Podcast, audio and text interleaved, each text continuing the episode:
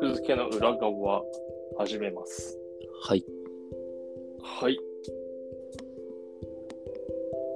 時間がねえ。育児で。時間がねえんだ。育児で。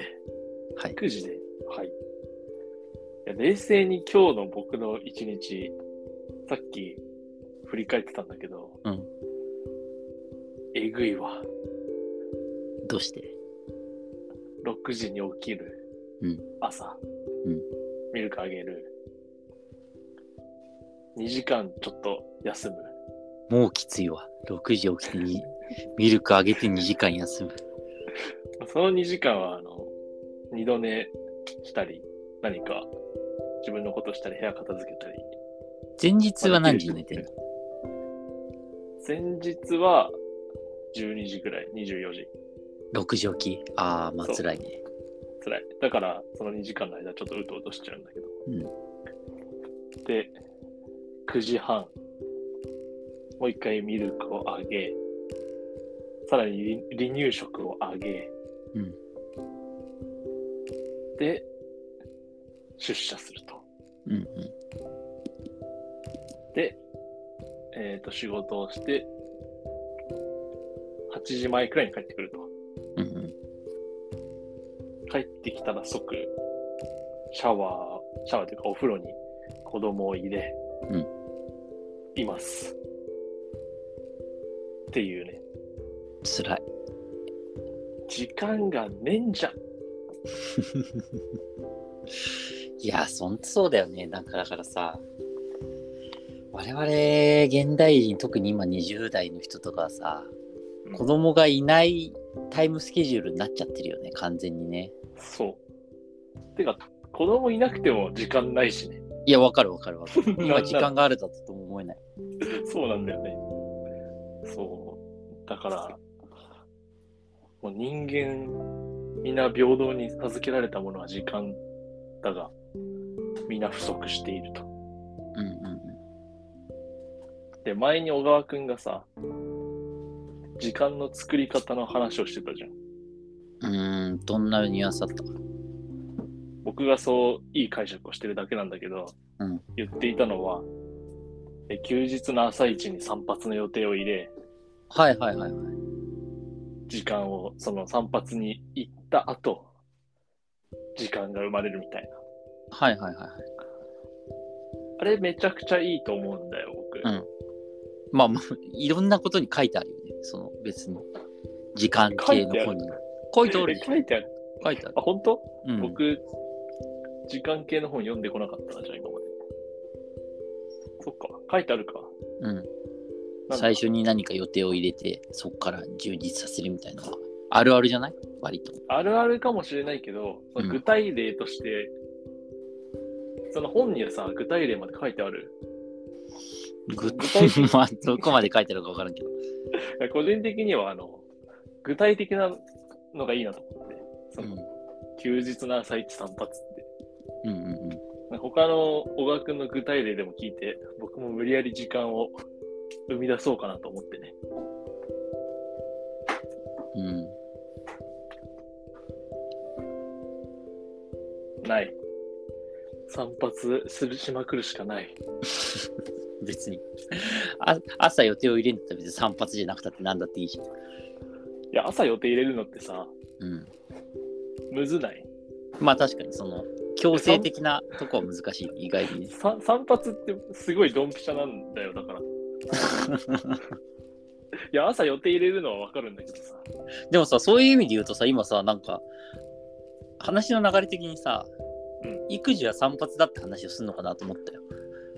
あそうそれも、うんそうそれちょっとね思ったんだよね、それも朝6時に絶対起きれるわけよそうだよね。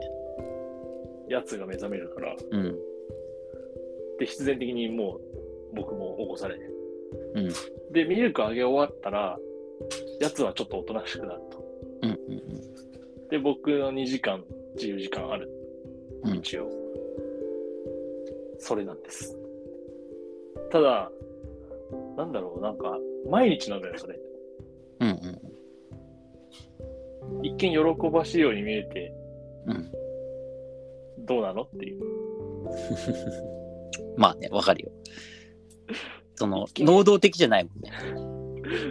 そう、叩き起こされてるから。うん。そうそうまあでも、逆に言うとこの2時間を、こう、なんだ、自分にとって、有効活用したって思えないと、一日のスタートダッシュ完全にやっちゃった状態で始まるからね。うん二度寝して9時になってた時の絶望たるや。あ ーまあ、あるあるあるだ、きっとね。あーそうか。という、まあ、時間の話と、時間の話をしたかっただけでしたね、僕は、今日は。もう一つ、はい全然関係ない話していい。何々時間ないない言いつつ漫画読んでるわけですよ。はいはいはい。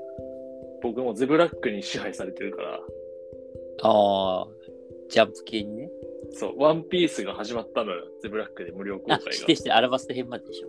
そう。うで、もうだから遠い昔に、あの、まあ、ネタバレになっちゃうけれど、ここから。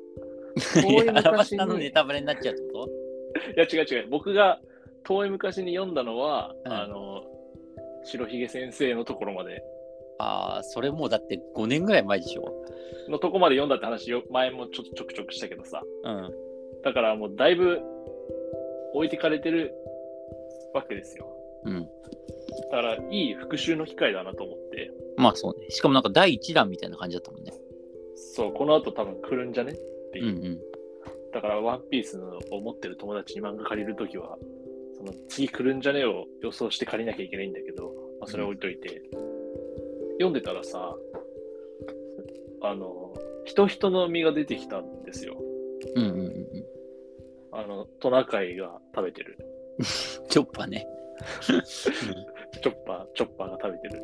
うんで、小川くんからもう僕は盛大なネタバレ食らってるから さ、あの主人公が、あれは実は人人のみのい紙バージョンっていうのは、ちゃんと言った方がいいよ。よ。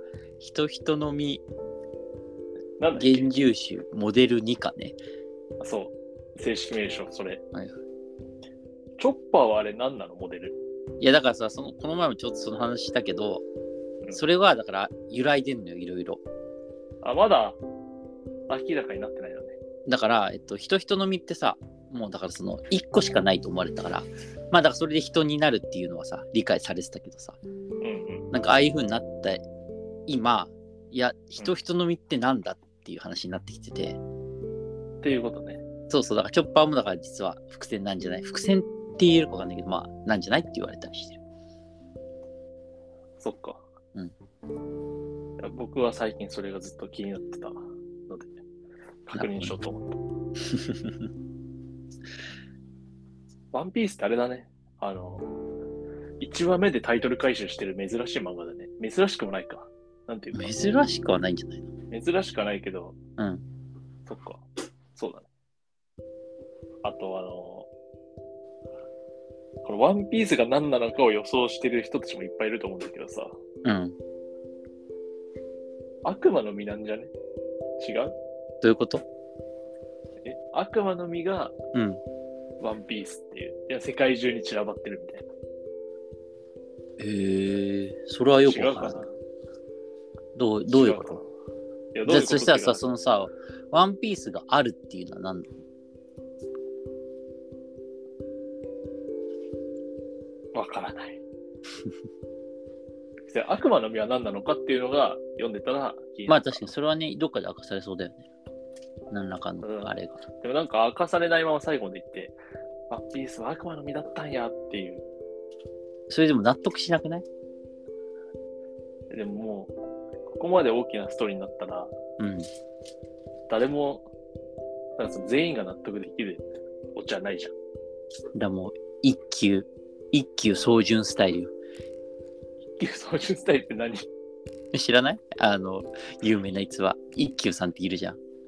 あの、トンチのそういや、あの人実在したんだけど、で一休操縦って言うんだけど、あの、なんなんかか字が、絵が汚い感じの人でしょ。うん、まあまあまあ、そうそう。で、なんでトンチって呼ばれるようになったかっていうと、あ、その死んだ時のエピソードがあるんだよね。一休さんが。そうそうそうそへえ。う。で、お寺がどうしても辛いっていうか、どうしようもなくなった時には、まあこの箱を開けなさいみたいなはいはいはい。ことを言われてて、ただ、本当に大変な時しかダメ開けちゃダメだよっていうふうに言われてて、うん。で、お寺の人は、だから本当に大変な時ああ、なんか、 はいはい。本当に大変な時、ね、あちょっとニュアンスわかんない。えそれで、えっと、だから、本当に大変な時しか開けないぞって決めてたから、うんまあ、あのちょっとこん、ちょっとぐらいの困難はまあみんなで頑張って乗り越えてたわけよ。開けずにね、そうそうここそうじそゃう。ないっつってね。そうそうそうそう。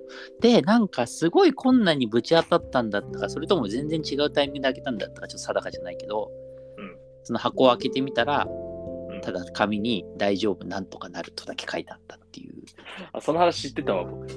割と好きな話だった。そうそうそう。だから、あれよ、ワンピースも、ここまでの旅路がワンピースやっていありそう。う。いやいや、だから、そのさ、そのゴールでさ、オダッチがさ、漫画描き始めてたとしたら今真っ青になってるよね。